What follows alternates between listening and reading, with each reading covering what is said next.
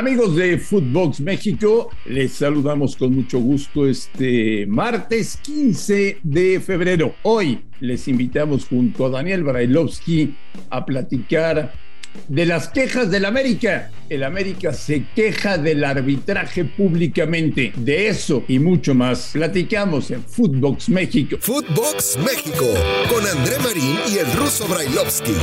Podcast exclusivo de Footbox. Amigos de Footbox México, un placer saludarles. Martes 15 de febrero. Hoy arranca la participación de los equipos mexicanos en CONCACAF League de Campeones. Hoy reanuda la Champions League. Hoy tenemos muchos temas para compartir con todos ustedes, pero hay uno, hay uno que llama poderosamente la atención y del cual quiero platicar con el señor Brailovsky el América y el arbitraje. Un matrimonio que ha durado años, años, años. Y que parece que hoy está en crisis. Pero ya veremos. Ya veremos, ya veremos. Señor Brailovsky, ¿cómo le va? Me da mucho gusto saludarle. ¿Cómo anda, Marín? ¿Todo bien? ¿Todo tranquilo? ¿Qué andamos? Disfrutando, disfrutando de la vida. ¿Con qué te vas a salir el día de hoy? No vamos a hablar de Conca no vamos a hablar del partido Pachuca. Te agarraste de una carta. A ver, querés que hablemos de la carta. Hablemos de la carta, Marín. Siempre la América te sale, siempre la América te da de comer, siempre la América. Aprovechás cualquier cosa. Ahora una carta, no un pelotazo, eh, alguien que hace un gol o que la salva en la línea. No, una carta. Vamos con la carta. ¿Qué piensas de la carta? Este, ¿Quién la redactó? No sé quién la redactó. Baños. Este, nah, alguien le habrá ayudado a redactar la carta. A ver, este, hay, cosas puntuales en las cuales se queja y yo creo que tiene que ver que ahí adentro está metido todo el fútbol mexicano. Eh, el arbitraje, el arbitraje hace tiempo que viene siendo bastante deficiente. El VAR lo ayuda poco a mejorar.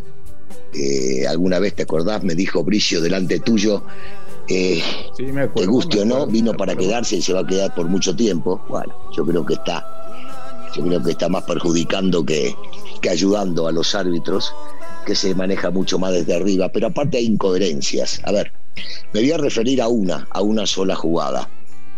La de la, de Cervantes sobre Fidalgo. ¿Sabes que ese tipo de jugadas solamente el infractor, si es que quieren tomarse como referencia, es el que sabe si fue o no con mala leche a golpear? Y a mí en realidad me molesta que le quiten al fútbol algunas cosas que son de la misma esencia. No hablo de golpear. Uno no puede juzgar si levantó más o menos el brazo que el rival para saltar e impulsarse, porque no conozco una persona en el mundo que pueda elevarse sin mover los brazos. Sí le pegó en la boca. En otros partidos esto demanda expulsión en este partido, Santander dijo, no, no hay que expulsarlo.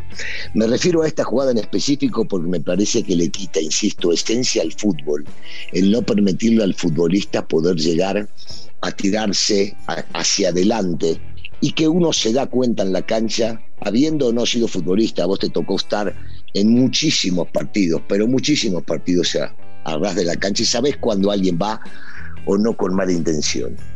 Las quejas sobre los arbitrajes me han molestado siempre, vayan del lado que vayan.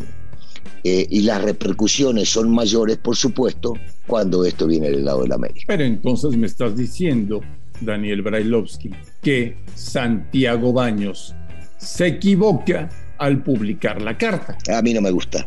Yo te soy muy sincero y mira que le tengo una gran estima a Santiago.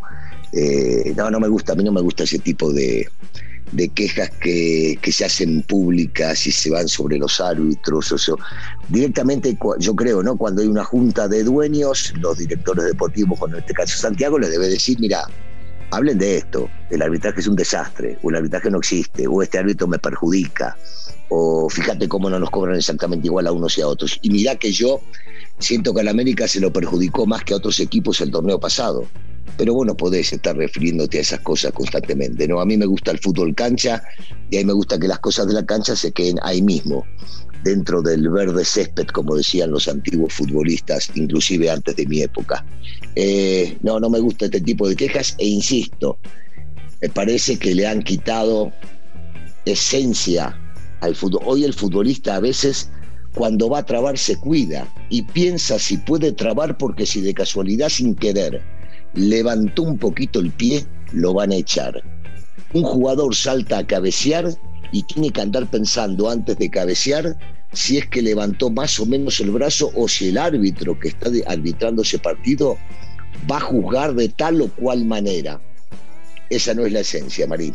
Esa no es la esencia. Pero entonces, señor Bailovsky, el, América, por ejemplo, tiene esta semana dos partidos, ¿no? Tiene un pendiente con Mazatlán y luego tiene el fin de semana el partido con Pachuca.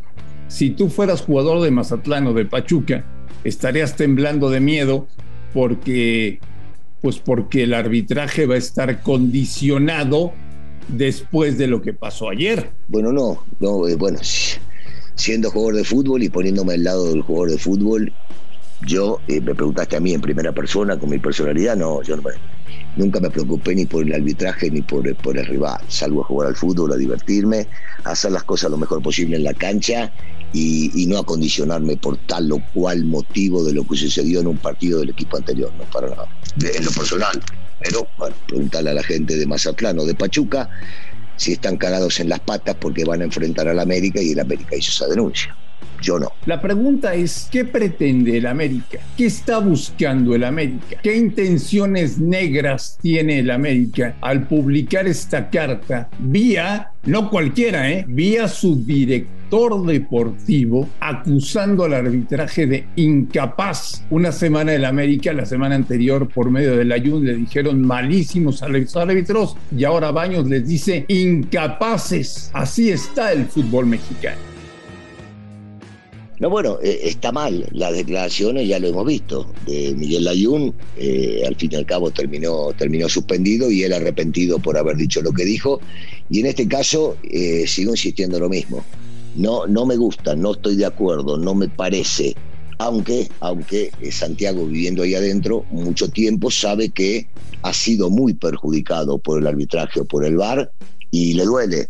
Pero este, yo, yo, yo esas cosas este, las arreglo más en la interna y le pido más a mi cuerpo técnico o a mis jugadores para que den mucho más y que no sentirse perjudicados después del resultado. Pero ¿cuándo, Russo? ¿Cuándo los han perjudicado, por Dios? ¿Querés que empecemos a evaluar punto por punto de todo lo que hablamos el torneo no, pasado? Daniel, por Dios. Ah, por Dios, por Dios, por puedo hablar hasta de, si hay un equipo, desde mi época, si hay un equipo beneficiado en México es el Club América, hombre. Marín, te puedo hablar desde mi época que ustedes juegan con el rol de que siempre los ayudan y siempre nos han perjudicado. Y te puedo contar desde mi época de futbolista y que vos estuviste ahí también. Recordarte, por ejemplo, aquella final, la única en la historia que le ganamos a Pumas, eh, perdón, a Chivas, y en ese partido nos expulsaron un jugador de visitante, oh. después otro al minuto 25 local, nos cobraron dos penales en contra y así todo le ganamos.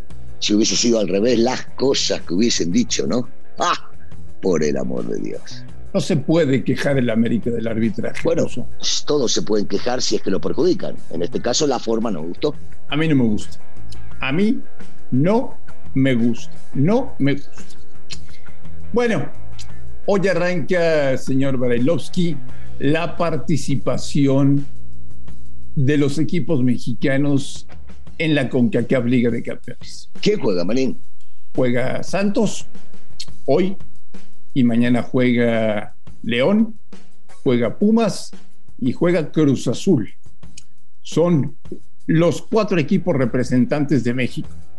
¿Cuál de los cuatro, señor Bailovsky, tiene más posibilidades de ir al Mundial de clubes? No, bueno, arrancando, arrancando el torneo ya mismo es imposible decirte que uno puede llegar a pintar. Eh, los, cuatro, los mexicanos siempre han tenido las, las posibilidades de llegar hasta la final.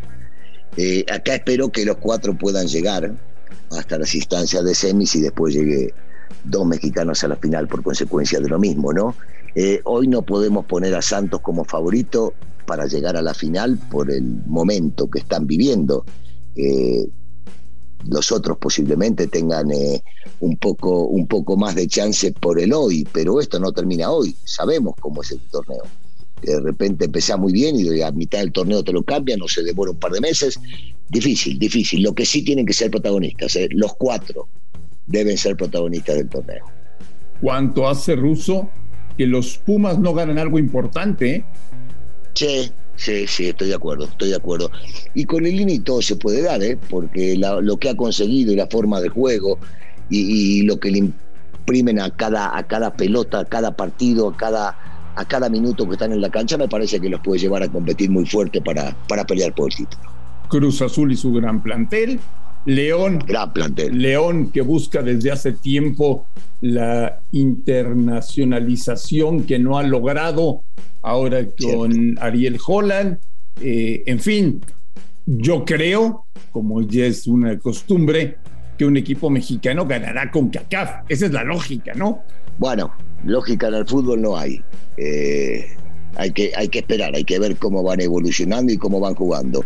Eh, sí hay una cuenta pendiente desde, desde la época eh, anterior que se viene hablando en León, eso es indudable, para, para llegar y competir eh, a nivel mundial. Y el, Mundial de Clubes será un, broche de oro para, para estos años maravillosos que tuvo desde que ascendió desde la primera conducido por Matosas.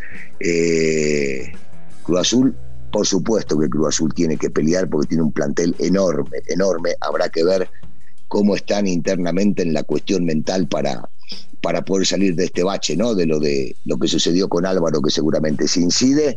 Eh, de Puma ya te mencioné lo que a mí en lo personal me parece que puede llegar a dar. Y si llega a despertar eh, junto con su equipo, van a seguir peleando y dar lucha. ¿eh? Esto no tengo la menor duda. Finalmente, señor Bailovsky, le tengo que preguntar por una desagradable noticia. El capitán de Chivas, Jesús Molina, se rompió el cruzado. La, la lesión, te lo pregunto abiertamente, la lesión más temida por un futbolista? Sí, yo creo que sí. Bueno, más, en nuestra época, posiblemente hoy ya hemos visto a varios, hoy estoy hablando de los últimos 10 años, que se recuperan y terminan jugando. El tema es que a, la edad de, de, este gran futbolista, se ve difícil que pueda volver al 100%, ojalá me equivoque y sí lo pueda llegar a lograr, pero sí, es una lesión sumamente temida. Tiene 34 años, es el capitán del Guadalajara, será operado mañana miércoles del ligamento cruzado, se lo rompió completo, completo Jesús Molina. Caray, a ver si vuelve a jugar fútbol ruso. Sí, a ver si, a ver si. Este, se lo merece, es un gran profesional, pero muy difícil y a su edad eh, se va a complicar un poquito más, aunque todos sabemos del gran eh, temperamento que tiene este chico para, para poder salir adelante. Señor Bailovsky, que pase un extraordinario día y ya no se quejen de los árbitros, por favor. Yo no me quejo nunca de, yo me quejo solamente de que me ponen contigo todos los días. A nombre de Daniel Brailovsky y de André Marín, esto fue Footbox México. Gracias por escucharnos, un fuerte abrazo y estamos en contacto el día de mañana. Footbox México, un podcast con André Marín y el ruso Brailovsky, exclusivo de Footbox.